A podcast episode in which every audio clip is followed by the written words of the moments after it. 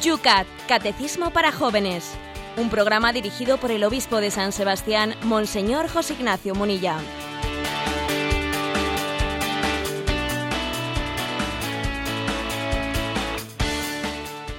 Buenos días familia de Radio María. Comenzamos una jornada más este espacio de radio que dedicamos al Yucat, ese catecismo que nos regalaba la Jornada Mundial de la Juventud cuando ya está cada vez más cerca la de Río. Y nosotros seguimos desgranando el trabajo que el Papa Benedicto nos dio en Madrid en Cuatro Vientos. Un precioso día el que está pues queriendo amanecer con 11 grados en San Sebastián amenazando lluvia. ¿Cómo está la cosa por Madrid, Yolanda? Aquí tenemos los cielos cubiertos, 16 grados. Y con lluvia o con viento o con cielos cubiertos, pero sea como sea, como dicen, caiga quien caiga, empieza en Radio María esta maratón. Nos hemos puesto la camiseta para la carrera y arrancamos. Arrancamos con el Yucat nosotros también estos dos días que vamos a vivir con intensidad de la mano de la Virgen y haciendo entre todos una gran familia porque tenemos grandes necesidades. Buenos días, José Ignacio. Buenos días. Eh, la verdad es que esta, esta radio es una familia, cada vez se parece más a una familia alguien dijo eso de que cuando no hay madre hay desmadre y la verdad es que aquí tenemos madre, eh, por lo tanto no hay desmadre y por lo tanto hay familia y por lo tanto hay proyecto común, eh, proyecto común que todos compartimos, que es el proyecto de esta radio. Y me parece que cada vez se percibe más. Te encuentras con un oyente de Radio María, oye, es increíble, ya inmediatamente eh, percibes que existe una comunión, una sintonía, un compartir experiencias. Eh, eso que uno percibe, ¿no? Que allá donde te encuentras con un oyente de Radio María, aunque no le conocieses de nada, es que ya surge, eh, brota unos signos de comunión tremendos, ¿no? Eso es signo de que Dios tiene un designio a través de esta radio, a través de esta familia. Y, la maratón, que, comienza, pues, eh, lo digo un poco para los oyentes que quizás pues no, no, hayan en años anteriores pues conocido cómo es una maratón, pues es una conexión, digamos, 24 eh, horas de radio, ¿eh? comenzando, si no me equivoco, pues a las 10 de la mañana, hoy mismo, y hasta bueno pues eh, este fin de semana vamos a tener como una mm, conexión intensiva ¿no? desde todos los puntos desde todos los voluntarios de Radio María una conexión intensiva unida pues a la campaña a esta campaña de María de, Radio María en el mes de mayo para que podamos cada uno de nosotros pues bueno, contribuir contribuir con nuestra aportación económica en la medida de nuestras posibilidades a este gran proyecto de evangelización que es Radio María. Esta tarde nos estrenamos en mi parroquia, José Ignacio, la de Martutene, ya lo hemos hecho varias veces, pero hoy también en la parroquia de Loyola a las 7 de la tarde, ese rosario internacional, cinco continentes, estaremos allí y desde allí pues participaremos, me parece que con el segundo misterio. Pues nada, sin nada, unidos, unidos con nuestra madre, unidos de la mano, hacemos todos esa gran familia y empieza en ella este programa diario que se llama El...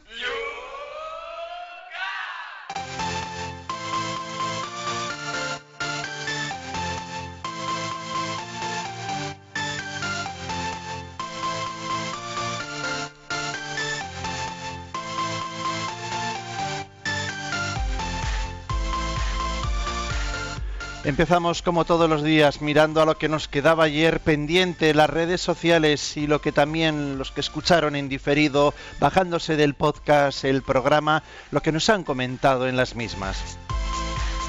Carmen nos dice, a veces experimento una gran importancia una gran impotencia respecto al Estado y sistema diciendo, me prohíben hacer lo que quiero, me obligan a hacer lo que no quiero, y además con mi dinero. Pienso que estamos inmersos en un sistema que nos tiene presos y los cristianos o no estamos en las instituciones o el sistema es tan poderoso que, nos que no nos permite actuar. A veces también pienso que si no pecamos de activismo bueno, pues buenas tardes, que Dios nos bendiga. Vamos a ver, pues yo entiendo eh, que esa, eh, esa sensación, esa experiencia de impotencia que manifiesta Carmen diciendo, bueno, es que esto, eh, esto parece que es un montaje, es un sistema, un sistema que, en el que se te terminan imponiendo las cosas, ¿no? En contra de tu conciencia muchas veces. Y tú te sientes como arrollado. La verdad es que ser cristiano es mantener una, pues un equilibrio un equilibrio muy, digamos, delicado entre, por una parte, colaborar, colaborar con la sociedad, con las instituciones en favor del bien común, y al mismo tiempo, pues mantener una rectitud de conciencia que puede obligarnos a, a veces a hacer objeción de conciencia. O sea, por una parte, un cristiano puede ser el mayor, el mejor colaborador que un gobernante puede encontrar el mejor colaborador. Pero también puede ser el, aquel que tenga el mayor espíritu crítico. Las dos cosas, el mejor colaborador, pero también no manipulable, desde luego, no un borreguillo, sino alguien que tenga un espíritu crítico muy fuerte, ¿no? Algunos quieren, algunos gobernantes quieren otro tipo de colaboradores, colaboradores pues que se dejen sencillamente manipular por lo políticamente correcto en cada momento, ¿no? Si tenemos que ser grandes colaboradores, buenos colaboradores, ¿no?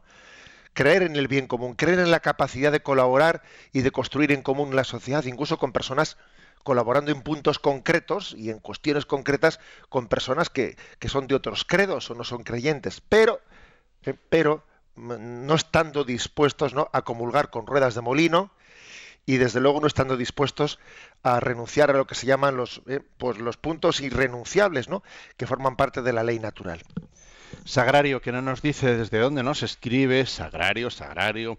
Yo tengo la suerte de que mis hijos hayan cogido el testigo de la fe y me impresiona mucho ver cómo algunas familias amigas de la parroquia, a las que considero mejores que nosotros, están sufriendo mucho al ver que sus hijos están dando la espalda a la fe. ¿Qué puedo pensar yo? ¿Qué puedo hacer yo para ayudar a esas familias? Nos pregunta. Bueno, pues la verdad es que yo creo que, para empezar, ¿qué puedo pensar? Pues que, todo es gracia, que todo es gracia de Dios y que no tengo que ufanarme de nada. ¿Y cómo puedo ayudar a esas familias? Bueno, orando, obviamente, y educando a nuestros hijos, a los hijos que han cogido el testigo de la fe, educándoles, transmitiéndoles la importancia del apostolado.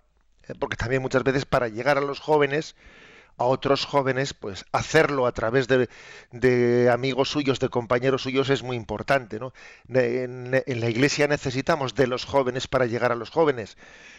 Luego yo creo que a nuestros hijos que han cogido el testigo de la fe tenemos que eh, infundirles pues ese ese gusanillo, ¿eh? ese instinto del celo pastoral, ¿eh? del celo pastoral de, ser instrumentos del Señor para llegar a otros jóvenes. Tonchu, desde Vitoria, nos escribe preguntando, le agradecería que dedicase un pequeño comentario a dos pensamientos que el Yucat ofrece en torno al cuarto mandamiento y que con motivo de las prisas pasaron por alto en su programa. Me refiero a las siguientes. La primera es de un alemán que es que no tengo ni idea quién es, pero dice así, un poeta. Eh, Joan Wolfgang o algo parecido. Dos cosas deben recibir los niños de sus padres, raíces y alas. Y después un pensamiento del genial Chesterton. En esto consiste la felicidad que dan los niños, en que con cada una de ellos las cosas son creadas de nuevo y el universo es otra vez puesto a prueba, dice. Bueno, son, si es verdad que el yuca suele ofrecer ¿eh? los márgenes eh, reflexiones y pensamientos pues muy intuitivos. Em, uno de ellos, este poeta alemán, ¿eh? dos cosas deben recibir los niños de sus padres, raíces y alas. O sea, es decir, que, educar bien a un hijo es entroncarle en una tradición que tenga raíces profundas, o sea, un, una educación madura, es una educación que uno ha recibido, no sé, se ha identificado con una tradición, se ha, eh, se ha sentido orgulloso de ella, pero al mismo tiempo le tiene que dar alas, o sea, no solo raíces, sino alas. Es decir, que aprenda a volar por sí mismo, que aprenda también a ser original, que aprenda no a repetir como una calcamonía ¿no? lo que he recibido de mis padres, sino que, que confiemos en que tiene un espíritu original y que en la medida en que entronca con una tradición familiar, pues eso también le va a permitir ser, original. ¿eh? No hay verdadera originalidad si no hay tradición, y no hay tradición auténtica si no también da margen y no encauza pues, la propia originalidad de la persona.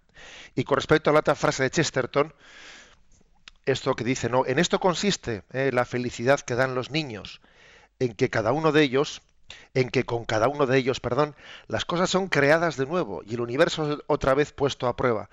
Bueno, yo creo que se refería en esta frase, se refería a que a la frescura de los niños que nos sorprenden. ¿eh? La verdad es que los niños suelen ser impresionantes, ¿no? A la hora de rompernos los esquemas, a la hora de, de pensar y razonar, pues con una lógica absolutamente inocente, que es como si necesitásemos volver a nacer de nuevo para ver las cosas como ellos las ven. ¿eh? Nosotros somos tremendamente complicados y un niño pues tiende a ver las cosas con una sencillez y, con una coherencia, ¿no?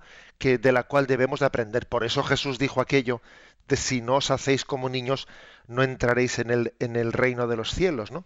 El hombre tiende a complicar las cosas ¿eh? En la medida que se bueno, pues sencillamente que es un pecador. Y el hombre va descubriendo ¿no? que la existencia es sencilla, eh, pues en la medida en que se acerca a Dios, que es más santo. Por eso Jesús nos dijo que nos hagamos como niños, porque los niños llegan a tener pues una mayor frescura y sencillez en la lectura que hacen de la vida. Nos vamos hasta Huelva. Desde allí, Mari Carmen nos dice, siempre me ha llamado la atención la expresión de la Sagrada Escritura. Padres, no exasperéis a vuestros hijos. El término exasperar no es muy utilizado entre nosotros y por eso me animo a pedirle que nos ponga ejemplos concretos sobre eso de exasperar a los hijos.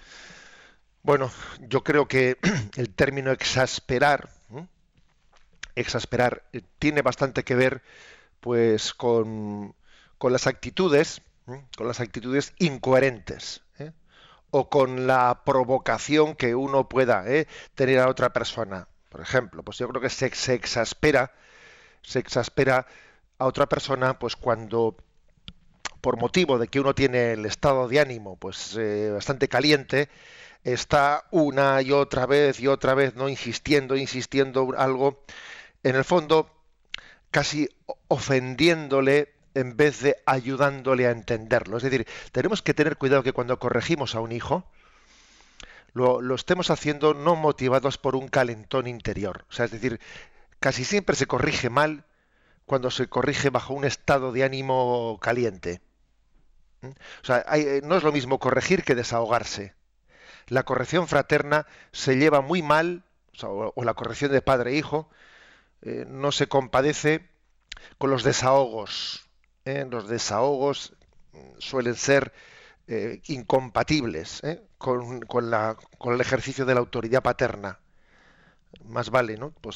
Posponerla a otro momento, Y también la exasperación, ¿eh? la exasperación, pues, pues, sobre todo se suele producir cuando hay incoherencias, cuando hay incoherencias, cuando resulta que alguien está matando pulgas a cañonazos, y luego, sin embargo, comete incoherencias de temas muy graves, pues bueno, pues para mm, manifestar ante el hijo incoherencias muy grandes, ¿no? Estoy aquí matando, ¿no? claro, eso es hoy en día los jóvenes eh, si, si, algo, digamos, tiene nuestra cultura actual es que es muy reivindicativa de la autenticidad, de la coherencia. Oye, sé coherente, a mí no me digas esto y tú luego haces tú lo otro. ¿Tú con qué autoridad a mí me estás diciendo esto si luego tú estás cayendo en una, te estás, eh, estás colando un mosquito y te tragas un camello? Bueno, a eso también, eso también es motivo de, exasperación. ¿eh? Eh, por lo tanto, creo que el ejercicio de la autoridad paterna y materna tiene que ser también muy autocrítico, muy autocrítico para, para no exasperar, ¿no? exasperar a las personas. Creo que también el tono, el tono de las correcciones es importante. Mm, para hablar de manera severa no hay que eh, abandonar el tono de cariño. Se puede ser severo y cariñoso, las dos cosas. ¿eh? Y esto es importante también para no, para no eh, incurrir en esa exasperación de la que habla la Sagrada Escritura. Hay que decir, ala, a no ser cansino. Vamos con Ramiro desde Teruel, que me dice, me quedé con la reflexión que ustedes hicieron en torno a las políticas familiares. Si no me equivoco, usted dijo más o menos que los gastos y cuidados que el gobierno destina a la defensa de la institución familiar son inversamente proporcionales a los que dedica a la partida de asuntos sociales. Tenía la radio encendida en mi oficina cuando usted dijo eso, y un compañero que pasaba por mi despacho en ese momento comentó en tono crítico que eso suponía estar a favor de las políticas liberales y poco sociales. Le prometí que le iba a preguntar a usted sobre eso, así que hoy le escucha también mi compañero. Bueno, pues muy bien. A ver, Ramiro. Saludamos a los dos. Saludamos a los dos. Bien, yo creo que yo creo que no. Eh, o sea, yo eso que comenté que pues de que los gastos y cuidados que las administraciones públicas no destinan a la defensa de la familia son inversamente proporcionales, ¿no? A lo que luego terminan dedicando a la partida de asuntos sociales. Yo no creo que yo con eso hice ningún alegato, ¿eh? ningún alegato en contra de que existan partidas en favor de los asuntos sociales. Tú verás, ¿no? Que va a decir un obispo, todo lo contrario. Lo que sí que digo es que es que lo que no se invierta en prevención eh, luego termina siendo mucho más caro pues a la hora de rescatar los males generados, ¿no? Esto es lo de siempre. Es más barato, se, se ahorran recursos comprando una caña para pescar que comprando diariamente el pescado, ¿eh? Aunque es verdad que una caña es más cara que un pez. Ya, pero es que con la caña tienes para, ¿eh? si la cuidas bien, tienes para toda la vida. Y el pez tienes que comprarlo todos los días. O sea, más o menos eso es lo que yo, lo que yo dije. ¿eh? Es que cuando se invierte, cuando se invierte, se apuesta por decir, vamos a apoyar a la familia, vamos a apoyar eh, su capacidad a tutelar a los padres en su capacidad de educar a los hijos según sus criterios, según, eh, o sea, confiamos en el criterio moral de los padres, luego apostamos por ellos, apostamos de que lo van a hacer mejor eh, que la administración. Eso después conlleva, claro, que se supone que hay mucha menos delincuencia, supone que hay mucho menos fracaso escolar, supone que hay, claro, pues porque se, se ayuda a educar bien. Y sin embargo, cuando, cuando es al revés, cuando está siempre el Estado, el Estado entrometiéndose, ¿no? entrometiéndose y quitándole no pues al, a los padres la autoridad moral en la educación de sus hijos bueno, luego lo que ocurre es que no hace más no hace sino aumentar el índice de fracaso escolar de delincuencia de violencia y entonces hay que estar poniendo parches ¿eh? pues lógicamente con la partida de asuntos sociales por todos los lados claro que no habrá más remedio que hacerlo no pero aquí vamos a lo de siempre. Es más, o sea, es una política social más inteligente la de quien compra la caña que la que de quien se limita después a dar un pez para, para salir, de salir del, del incendio que se ha organizado.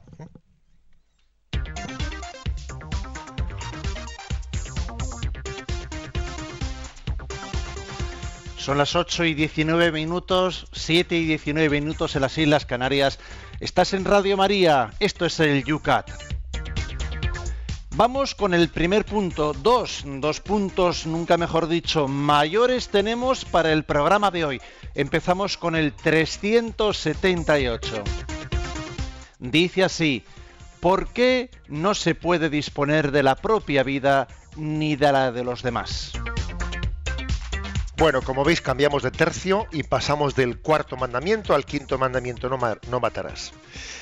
Y se parte de una, eh, de una pregunta, pues que es, eh, encuadremos la cuestión. ¿Por qué no se puede disponer de la propia vida ni de la de los demás? Y la respuesta, solo Dios es Señor de la vida y de la muerte. Excepto en caso de legítima defensa o de auxilio necesario, nadie puede matar a una persona. Atentar contra la vida es un crimen ante Dios la vida humana es sagrada, es decir, pertenece a Dios en su propiedad. Incluso nuestra propia vida únicamente nos está confiada. Dios mismo nos ha dado la vida, solo Él puede tomarla de nuevo. en el libro del Éxodo se dice literalmente, no matarás. Éxodo capítulo 20, versículo 13. El Señor es Señor de la vida. La vida humana es sagrada porque desde su inicio es fruto de la acción creadora de Dios. Y además permanece siempre en una especial relación con el Creador. Dios nos dio la vida, es el autor de la vida, y además la mantiene. O sea, no solamente es que Dios nos dio la vida y luego ya se desentendió de la vida que nos había dado, no, no. Dios continúa en una relación continua instantánea, en cada instante. No voy a decir en cada minuto, no, no, en cada instante Él nos dio la vida y no se arrepiente de habernosla dado, o sea, la, mantiene. Solo Dios es Señor de la vida desde su comienzo hasta su término. La vida es un milagro. Es que hay que partir de aquí. La vida es un milagro. Vivir, vivir, eh, nos, deberíamos de maravillar ante ello. Es que es curioso, hasta que no, hasta que no viene una enfermedad, hasta que no tenemos una desgracia de que un ser querido, ¿no? pues, pues fallece, o sea, no caemos en cuenta de lo que es, o sea, e, e, es el dolor, el dolor de la, de la muerte, el que eh, es como un altavoz, ¿no? Que nos hace, nos hace caer en cuenta de que estábamos ante un milagro, el milagro de la vida, y, quizás nos habíamos acostumbrado a él y no lo estábamos apreciando como debíamos de apreciarlo. Uno tiene como el arrepentimiento. Yo recuerdo haber charlado, ¿no? En varias ocasiones con algún joven eh, acompañándole un poco pues en su momento de luto, etcétera, cuando se ha cuando ha fallecido algún abuelo, incluso en algún caso algún padre. Y es muy frecuente en ese acompañamiento del dolor de alguien, de un joven que por ejemplo su, abuelo ha fallecido, en ese acompañamiento con él es muy frecuente percibir que tiene como una especie de arrepentimiento de no haber eh, disfrutado más de su abuelo. Se me ha ido el abuelo y yo creo que es que no, no he disfrutado de, su vida, de su experiencia, etcétera, ¿no? Bueno, por eso aquí hay que empezar diciendo, la vida es un milagro, la vida, uno somos un regalo, cada uno de nosotros somos un regalo para el otro. La vida es un regalo para mí y cada uno de nosotros somos un regalo el uno para el otro. Qué bueno que tú existas. O sea, hay que decírselo uno a otro, ¿no? Tu existencia es un, es un regalo de Dios para mí. Es el punto, digamos, de partida, ¿no? Además decimos que hay una acción creadora de Dios. ¿Por qué? Porque es que la vida humana no solo es fruto ¿no? De una evolución de biológica, sino que hay un acto creador de Dios en el inicio de cada vida humana, un acto creador de Dios. Dios crea el alma, allí donde los padres han, han engendrado vida mediante el acto sexual, mediante la unión de los gametos masculino y femenino, pero esa vida humana no, no, tiene, no tiene su origen únicamente en un acto biológico. En ese acto biológico Dios se ha comprometido a dar vida. O sea, hay, un acto creador. Igual que Dios creó de la nada al inicio del mundo, vuelve a crear de la nada el alma humana. El alma humana no viene por generación del padre y de la madre. A ver, por generación del padre y de la madre, como acto biológico, lo que viene, bueno, pues es el cuerpo humano, pero el alma humana es una creación directa de Dios, ha sido infundida por Dios. Por eso, fijaros, si, si, entendemos que la vida humana tiene que ser respetada y protegida de manera absoluta desde el momento de la concepción. Y desde ese momento el hombre tiene que ser reconocido como persona humana, con todos sus derechos de persona, entre los cuales está el derecho inviolable, ¿no? De todo ser inocente, de todo ser inocente a la vida. La vida no es nuestra. Por cierto, que ayer tuvo lugar un episodio en Madrid, alguno igual por ahí habrá visto algún vídeo, porque hay un vídeo que se grabó eh, y, está corriendo por las redes, y aconteció ayer en Madrid, en ese, en ese paso desde, desde la Catedral de la Almudena hacia el Seminario de Madrid, ahí está el famoso puente de, no sé si se llama de Segovia, Esteban. Bueno, es un puente que por, desgraciadamente ha sido testigo de, de muchísimos suicidios, porque es un viaducto muy alto, y tiene puesto unos cristales unos cristales altos pues para que las personas que, los, suicidas no pues no, no, se lancen. Y el caso es que pues un hombre eh, consiguió saltar ese cristal con intención de suicidarse y estaba pues en ese momento de duda de si lanzarse o no lanzarse al vacío y un sacerdote un sacerdote joven que pasaba por allí se detuvo y desde el otro lado del cristal estaba pues hablando con él, intentando disuadirle, intentando disuadirle. El caso es que estaba pues lógicamente aturdido aquel hombre y se iba asomando para lanzarse. llegó un seminarista. El seminarista fue capaz de, eh, de saltar por encima del cristal para detenerle. Y luego también llegó un repartidor, otro joven, un repartidor de, de publicidad, que iba en bici, se paró, vio allí al sacerdote y al seminarista y él eh, también eh, saltó también el, o mejor dicho se metió por debajo del por debajo del cristal para retenerle al suicida. Y el caso es que por cierto la anécdota es que este repartidor de publicidad que ayudó al, sacerdote y al seminarista luego le entrevistaron y decían yo soy ateo soy ateo pero bueno pues igual no lo soy tanto porque no sé también pues creo en la vida no creo en la vida me hizo gracia porque dije bueno tú le has salvado la la vida a este hombre que se iba a suicidar. Igual él también te ha salvado a ti de algo. ¿eh? Pues porque has hecho, has, has, dado un signo de que crees en la vida, pues esa, esa vida ¿eh? que tú has apostado por defenderla, tú has apostado por defenderla y aunque fíjate, aunque tú digas, yo no sé, yo soy ateo, pero pasaba por aquí y había un cura y un seminarista intentando salvar a un suicida, pues decía él en la entrevista, no, no sé, igual, igual no soy tan ateo. Es curioso, ¿eh? Es lo, que es la vida. Cuando vamos, cuando nos dejamos de ideologías y vamos a la realidad, ¿no?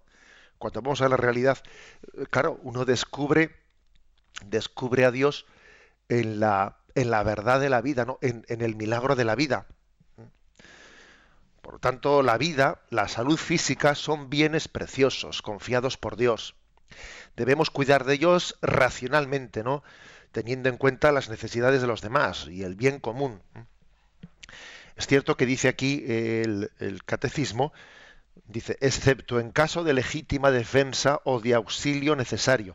Bien, obviamente, porque es que pues, somos conscientes de que en un caso de legítima defensa o de tener que auxiliar a una persona, a un inocente que está siendo atacado, pues obviamente en ese caso cuando alguien tiene que llegar a ejercer la violencia para poder defender su propia vida o la de un inocente, en este caso la Iglesia jamás lo ha considerado eh, pues un pecado contra el quinto mandamiento, sino que existe el principio de la legítima defensa, ¿no? Claro que tiene que ser proporcionada, ¿eh? o sea, también a veces se uno se escuda en la legítima defensa, pues para eh, defenderse desproporcionadamente y eso, pues eso también hay que tener cuidado de no escudarse en la legítima defensa para hacer una eh, para tener reacciones desproporcionadas. Pero en definitiva, la gran noticia, eh, la gran noticia es de que la vida es sagrada, la vida es un milagro que nos ha sido confiada, nos ha sido confiada, no es mío, no es mía la vida, nadie nos ha pedido permiso para venir a este mundo, es un don que nos precede, me precede a, mi, a la decisión libre de mi voluntad, ¿no? Me precede, entonces yo lo tutelo, lo custodio eh, y, ojalá, ¿no? Se, lo pueda, se la pueda volver a entregar al Señor cuando Él me la pida, llena de frutos y llena de dones.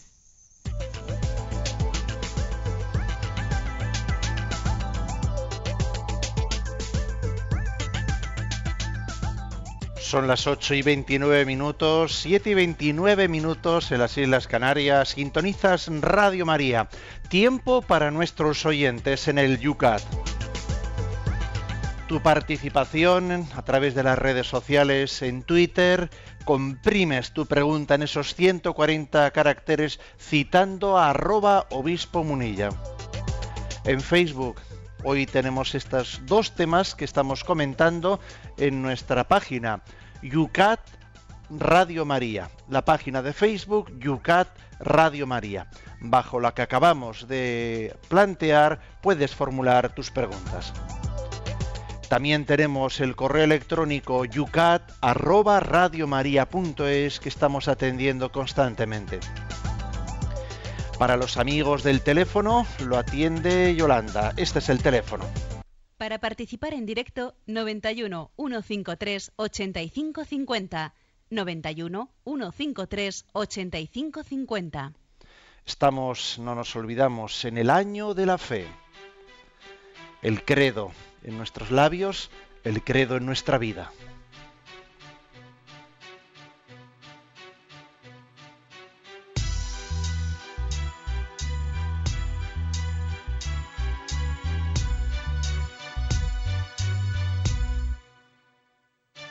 Nuestra fe te rapeo en honor a mis hermanos. Voy a gritar muy alto, por su gracia soy cristiano. Creo en un solo Dios, Padre Todopoderoso.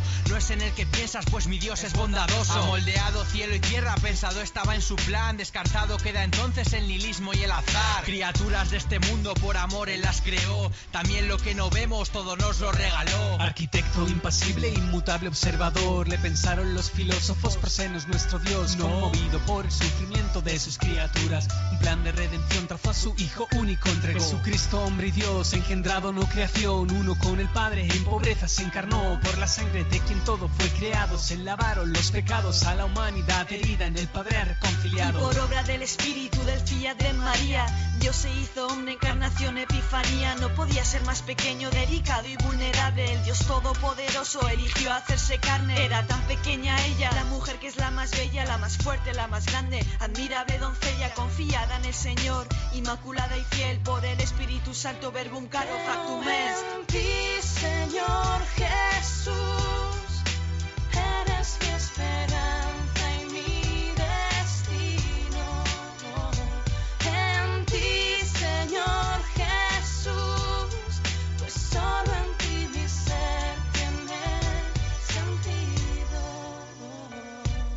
Asumimos nuestra culpa, pues Dios fue crucificado. El soldado fue testigo, pues traspasó su costado. Todo esto sucedió en tiempos de un tal Pilato, que al lavarse las manos pondría su sello a ese trato. Después de flagelarle, moribundo lo entregó y con la cruz a cuestas hacia el Gólgota partió. En la cruz donó su vida por librarnos del pecado. Al entregar su alma fue bajado y sepultado. Viernes sábado en Dolores toda la tierra gemía. El silencio de Dios muerto hasta los sordos lo oían. Él bajó a lo más oscuro donde Adán y Eva yacían. Muerte él ha trocado, suprimos al tercer día. En la ley estaba dicho, los salmos lo anticipaban. La promesa del Mesías, los profetas lo anunciaban. Toda la vida es domingo para aquel que es bautizado. Toda la tierra le canta que la muerte ha aniquilado. Y en el cielo está sentado a la derecha del Padre, en el cielo Jesucristo, en la gloria está la clave, tras la resurrección, divinidad y honor, perfecta salvación por los que llegan a Dios, y es que es Cristo cediendo, abriendo su corazón, elevando nuestro amor, vivo, fuerte, redentor, a la derecha del Padre, por no penetro la flecha, si la puerta es estrecha, Jesucristo abre la brecha.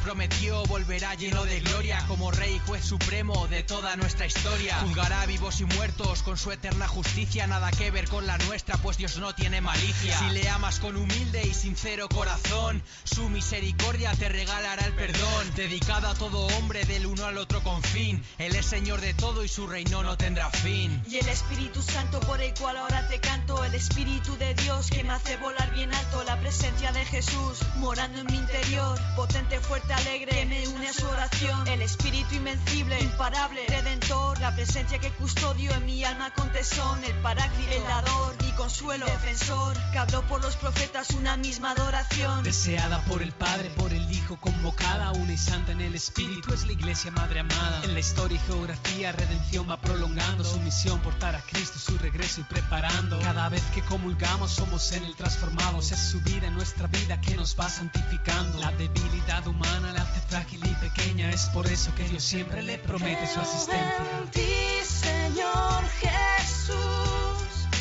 eres mi esperanza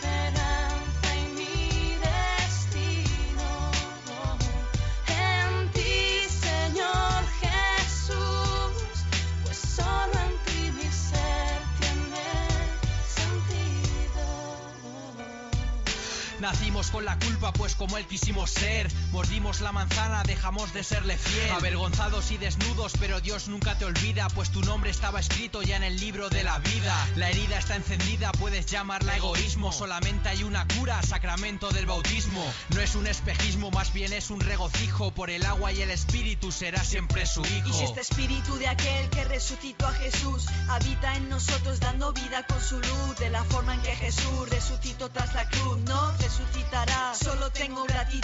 Esclavitud que tengo a la que llamo pecado no tiene el último verso. Cristo habla aunque callado, lucharon vida y muerte en singular batalla el que es la vida triunfante se levanta. El futuro que esperamos no es fútil y tonta huida, pues sembrado en el presente fecunda la mortal vida. La semilla es Jesucristo y en corazones sembrada, dando frutos de justicia, nueva vida anticipada. Liberados del pecado, ya la muerte aniquilada, todo en todos el amando, tierra antigua superada. Donde está muerte tu victoria, donde queda tu aguijón, todo es destello de su gloria, vida eterna en comunión. Yeah. Creo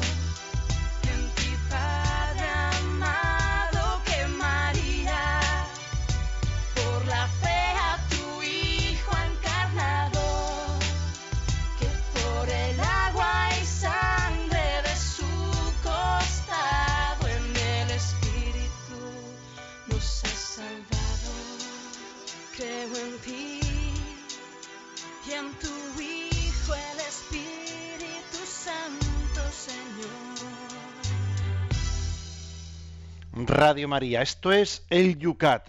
Vamos a abrir nuestras líneas para vuestra participación. Empezamos por el teléfono. Tenemos allá a Yolanda. Adelante. Muy buenos días. Nos ha llamado Santos de Madrid y nos hace una pregunta sobre esta persecución que hay de cristianos a veces en algunos países, o por ejemplo en Pakistán, que están a punto de morir eh, por ser cristianos. Em, se pregunta si nosotros, los cristianos, eh, somos culpables de alguna manera, un pecado de omisión, por no hacer nada para evitar estas muertes de recoger firmas o de escribir cartas, por ejemplo, al presidente de Pakistán. Bueno, la verdad es que es cierto que una de las formas de apostolado activo eh, también tiene que ser no por nuestra capacidad de hacernos presentes ¿no? en la vida pública. Existen, existen eh, determinadas iniciativas, iniciativas que hoy en día también aprovechan las redes las redes de internet para poder ejercer también no pues una presencia para poder ejercer una presión para poder hacer oír la voz de, de los cristianos dar su testimonio hacer su apostolado. Y yo creo que es cierto de que podemos pecar de omisión pues cuando somos mm, poco activos en nuestra presencia en la vida pública ¿eh? existen existen determinadas no pues por ejemplo, me estoy acordando de Hazte Oír, etcétera, de determinadas asociaciones que tienen el, eh, pues el- la vocación de asociarse para que la unión haga la fuerza. Para que la unión haga la fuerza y nosotros, mm, yo creo que sí, sí podemos pecar ¿no? de una, una actitud demasiado pasiva en cuanto a que quizás a veces los cristianos pues no se organizan. Los hijos de las tinieblas son más astutos que los hijos de la luz muchas veces. En Twitter tenemos una pregunta, comentario. Es muy difícil ver el- su nombre, Plaza creo que se apellida. Dice, Monseñor, deberíamos hacernos más a menudo exámenes a nuestra conciencia sin preguntarnos por lo que hacemos, solo por lo que hacemos con Dios, dice. Bueno, entiendo ese comentario en el sentido de que, a ver, mm, mm, nuestro examen de conciencia no debe preguntarse únicamente sobre las consecuencias de nuestros actos, ¿no? sino también el origen de nuestros actos. Es decir, si yo eh, creo en que la vida es suya y por tanto tengo que servirla y no ser egoísta, porque es un don suyo, ¿no? Si creo que la vida eh, es para... Es decir, si nos examinásemos por nuestra fe, por nuestra fe, mm, eso nos ayudaría mucho a que después los actos que los porque no hay no hay actos sin origen, ¿eh? o sea, los actos tienen una raíz. Un acto antes de ser acto ha sido pensamiento y antes de ser pensamiento ha formado parte de nuestra fe. En lo que yo creo, pienso. En lo que pienso, luego lo traduzco en actos, ¿no? Bueno, pues esto, esto uno tiene que decir, cuida tu fe, porque de ella vienen tus pensamientos. Cuida tus pensamientos, porque de ellos luego vienen tus actos. Luego cuidemos nuestra fe y examinemos también nuestra relación con Dios.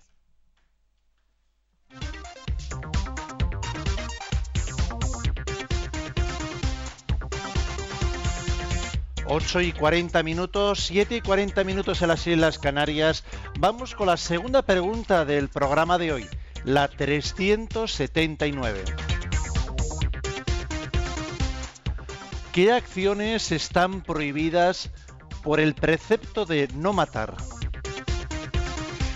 Están prohibidos el asesinato y la cooperación en el mismo. Está prohibido el asesinato en la guerra. Está prohibido el aborto de un ser humano desde su concepción. Están prohibidos el suicidio, la automutilación y la autodestrucción. También está prohibida la eutanasia, es decir, poner fin a la vida de personas disminuidas, enfermas o moribundas. Hoy se inflige a menudo la prohibición de matar por motivos aparentemente humanos pero ni la eutanasia ni el aborto son soluciones humanas. Por eso la postura de la Iglesia ante estas cuestiones es de una claridad meridiana. Todo aquel que procure un aborto ejecutándolo directamente o prestando su colaboración necesaria, si el aborto se produce, está automáticamente excomulgado. Cuando se suicida una persona mentalmente enferma, su responsabilidad está no pocas veces disminuida y con mucha frecuencia totalmente anulada. Bueno, eh, lógicamente vamos a tener ocasión de, de ir describiendo, ¿no? De ir describiendo, pues, de ir desmenuzando el quinto mandamiento. Por aquí, digamos, en esta primera pregunta, más bien introductoria, pues dice, a ver, ¿qué cuestiones son las que regula el quinto mandamiento? No matarás. ¿eh? Bueno, está formulado con un mandamiento en negativo. No hagas esto, pero obviamente detrás de un no matar hay un ama la vida. ¿eh? Algunos dicen, es que los mandamientos son muy negativos. Hombre, no, no, te equivoques por una mera formulación ¿eh? lingüística, o sea, semántica. Vamos a ver, detrás del no matarás hay un sí a la vida, ¿eh? un sí a la vida como un camión. Pero claro, es que el sí a la vida también después tiene que tener aplicaciones concretas. No se puede estar en favor de la vida sin eh, mm, estar en contra, en contra de lo que es contrario a ella, ¿no? Luego no tengamos miedo a decir no a esto, no a lo otro, porque detrás de, todo no, en coherencia, se encierra un gran sí. Bueno, pues esto es algo así, ¿no? Como, cuando se dice detrás de todo, de todo hombre hay una gran, una gran mujer, ¿no? Bueno, pues algo así para detrás de todo no hay un sí. Y aquí hay un sí a la vida, ¿no? Entonces, ¿qué tipo de, a la hora de, de ¿no? ¿De qué se examina una persona en el quinto mandamiento? Bueno, pues eh, hay cosas que son muy evidentes, como son la violencia explícita, ¿eh? el asesinato, las amenazas, el secuestro, las torturas, el aborto, la eutanasia, la violencia doméstica, las peleas, etcétera. Eso es lo más evidente que entra dentro del quinto mandamiento. ¿eh? Pero también hay cosas más sutiles. Por ejemplo, uno ha mirado con simpatía, apoyado o ha dejado de condenar la violencia el terrorismo por presuntas justificaciones políticas, por ejemplo. ¿eh? Claro, que uno puede pecar no solo de ser un terrorista, sino de mirar con cierta simpatía al terrorismo. ¿eh?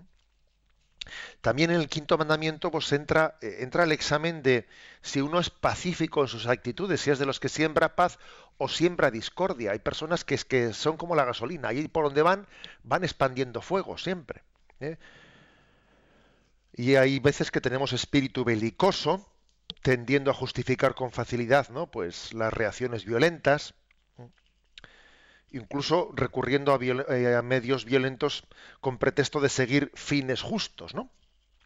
Fijaros bien, dentro del quinto mandamiento entra algo eh, y es muy importante que es el, examen de nuestro corazón, porque la violencia anida en nuestro corazón. ¿eh? La violencia no es tanto una cuestión de manos, sino una cuestión interior del corazón, ¿no?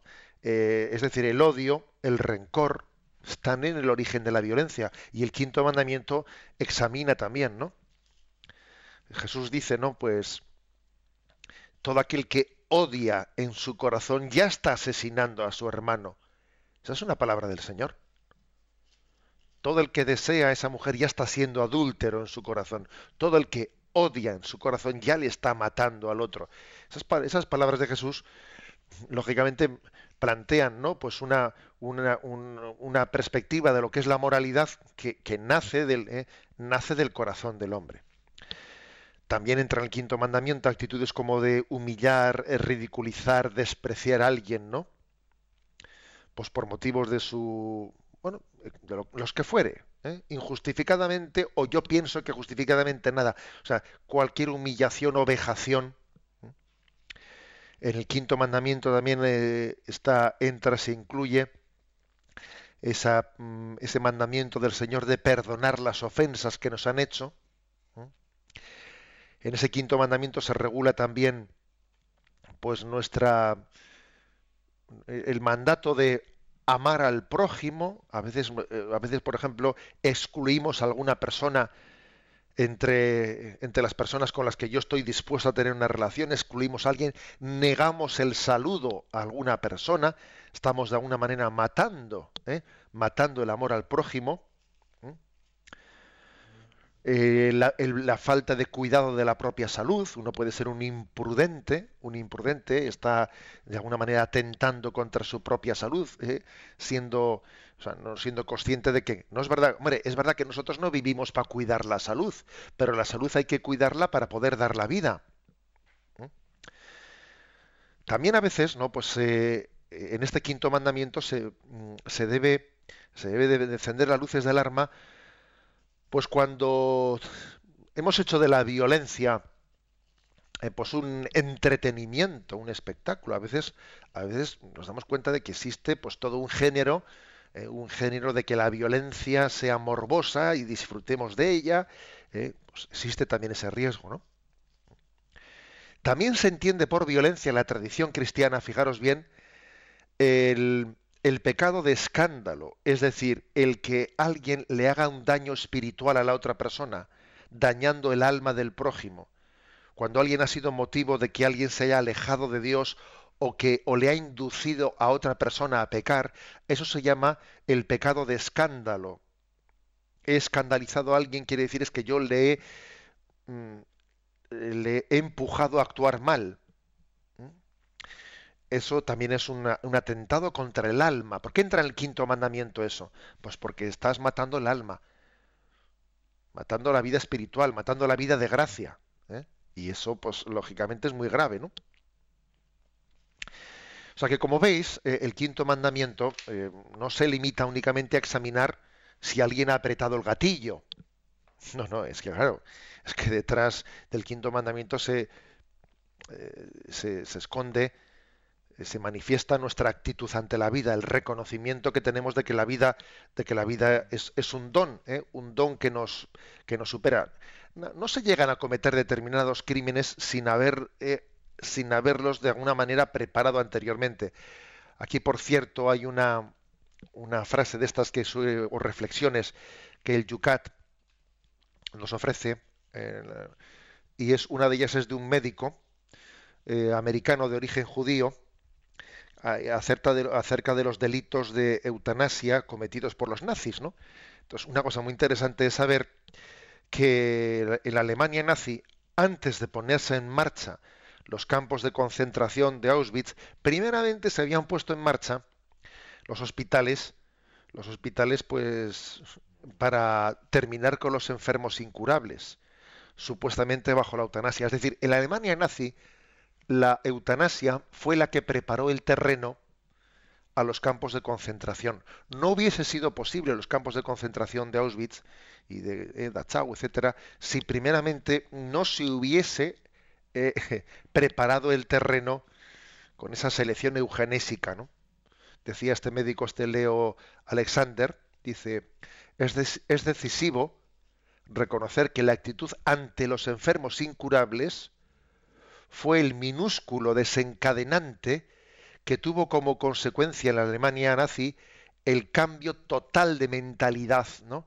De, no respetar la vida humana. Es que, claro, eh, las cosas comienzan por una, por una semilla y terminan donde terminan. Que nadie piense eh, que la violencia en Alemania comenzó exterminando judíos en cámaras de gas. No, no comenzó ahí. Comenzó antes.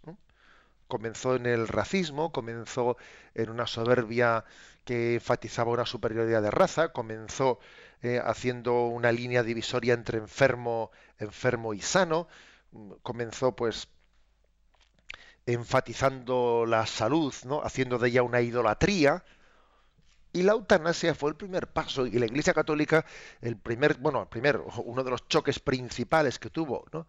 Con la Alemania nazi fue pues cuando cuando eh, el, gobierno fue el gobierno nazi fue el primer gobierno de la historia, el primer gobierno de la historia pues en legalizar la eutanasia. Eso no se nos quiere decir hoy en día, ¿no?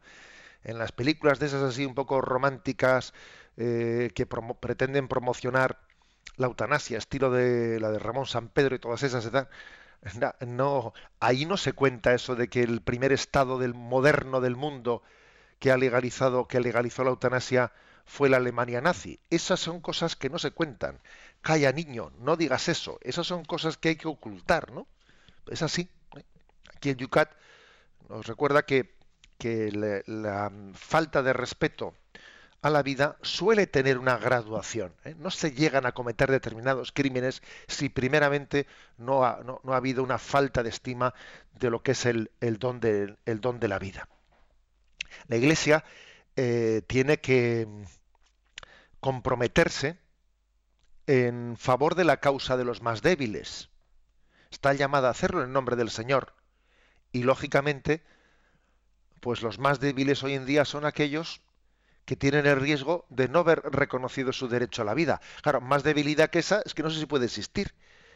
Que a alguien le puedan matar, pues porque le consideran débil, porque le consideran pequeño, mm, porque le consideran enfermo, porque le consideran no sé qué, madre mía, mayor debilidad que esa. O sea, la Iglesia cuando se cuando se emprende, ¿no? En favor de, de la vida, pues en el fondo está está haciendo una cruzada en favor de Pulgarcito, si me permitís la expresión, ¿no? Una cruzada en favor de Pulgarcito, es decir, a ver, la vida aunque sea pequeña es vida y este este Pulgarcito al que eh, esta maquinaria materialista tiene el peligro de, de aplastar es plenamente digno y es una vida querida por Dios que tenemos que respetar.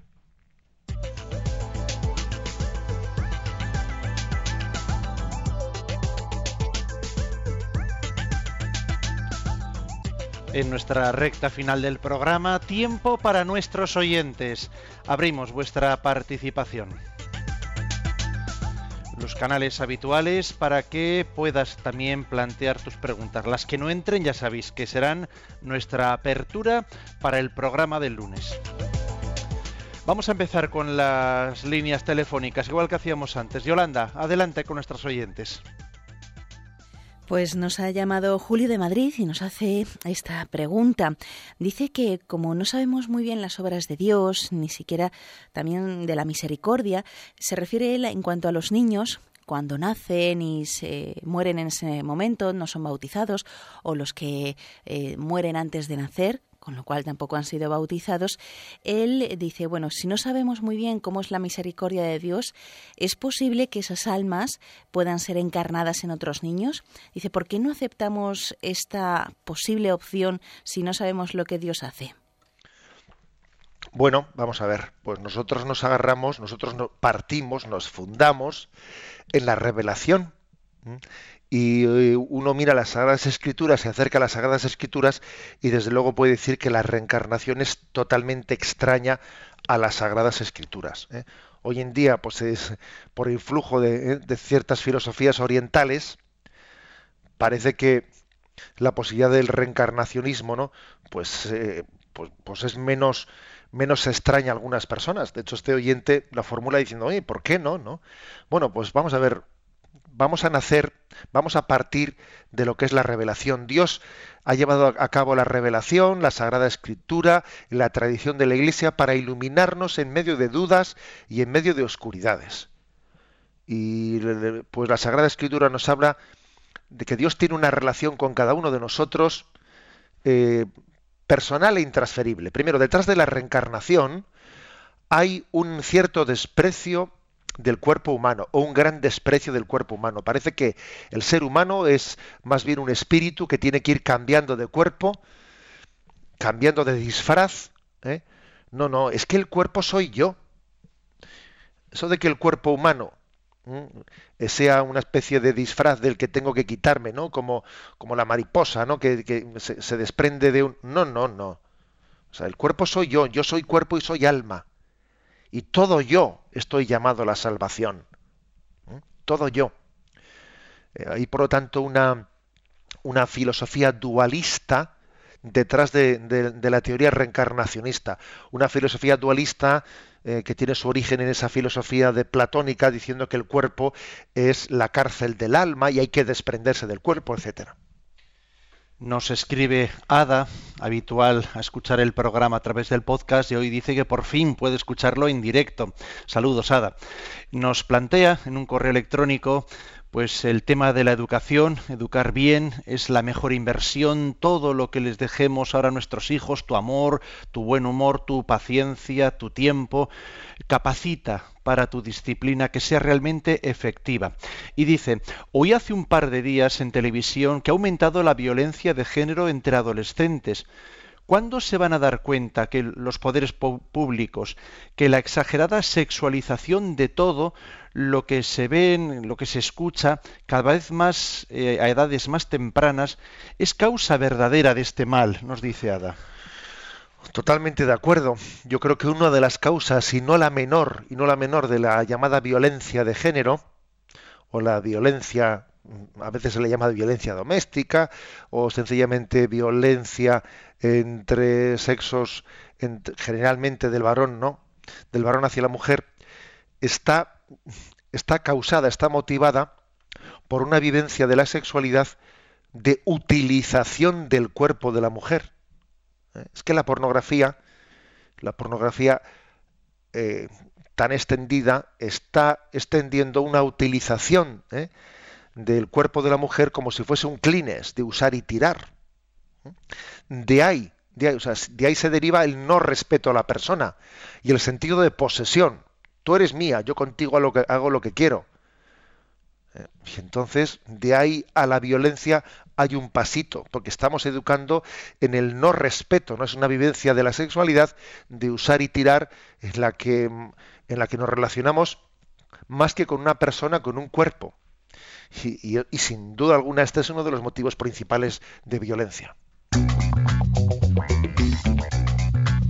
No tenemos tiempo para más, pero ¿cuáles van a ser los puntos que explicaremos el lunes? Vamos a ver, el lunes tenemos los siguientes puntos. 380 es por qué, sin embargo, se debe aceptar la pena, la muerte del otro en el caso de legítima defensa. 381, ¿por qué se opone la Iglesia a la pena de muerte? 382. ¿Está permitida la eutanasia? Estos tres puntos, si Dios quiere, los, los, comentamos el lunes. Pues nada, feliz maratón a todos y fructuosa. La bendición para ese arranque, José Ignacio. La bendición de Dios Todopoderoso, Padre, Hijo y Espíritu Santo, descienda sobre vosotros. Alabado sea Jesucristo.